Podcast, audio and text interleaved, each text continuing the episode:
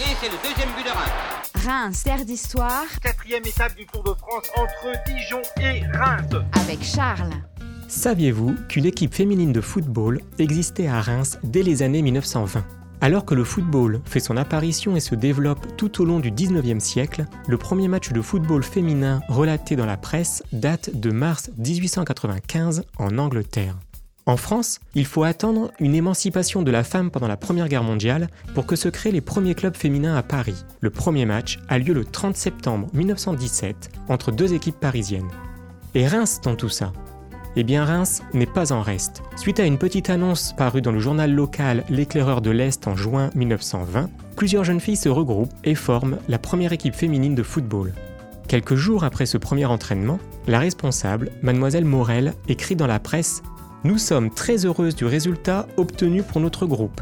Dès la première journée, il nous a été permis d'enregistrer 15 adhésions de jeunes filles présentées par leurs parents. C'est un joli succès. L'équipe se nomme les sportives du Gallia Club rémois. Elles sont de véritables athlètes, pratiquant plusieurs disciplines athlétiques. Elles s'entraînent régulièrement et sont invitées dans des villages alentours pour faire des démonstrations et pour jouer des matchs contre des équipes de jeunes garçons.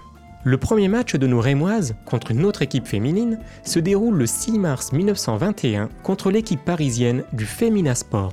Face aux championnes de France, les Rémoises réussissent un héroïque match nul 0-0. C'est un véritable exploit qui, conjugué au fait que Reims est alors une des rares villes de province à compter une équipe féminine, fait qu'elles sont invitées à participer à la finale du championnat de France en avril 1921 à Paris contre l'en avant de Paris. Elles perdent hélas 3 buts à 0.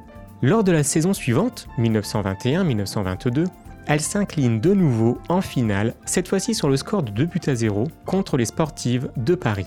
C'est encore le cas en avril 1923. 4 buts à 0 contre le Femina Sport. Mais cette année-là, d'autres équipes ont vu le jour en province. Il leur a donc fallu battre l'équipe toulousaine en demi-finale pour accéder à cette finale perdue au stade Vélodrome de la Aubette à Tinqueux. C'est ainsi que les Rémoises ont joué trois finales consécutives de championnat de France. Malheureusement, entre les difficultés d'organisation et les manques de moyens humains et financiers, les footballeuses rémoises disparaissent au cours de l'année 1925 il va falloir attendre 1968, soit 43 ans, pour qu'une nouvelle équipe féminine soit créée à Reims, une nouvelle fois à la suite d'une petite annonce parue dans la presse locale.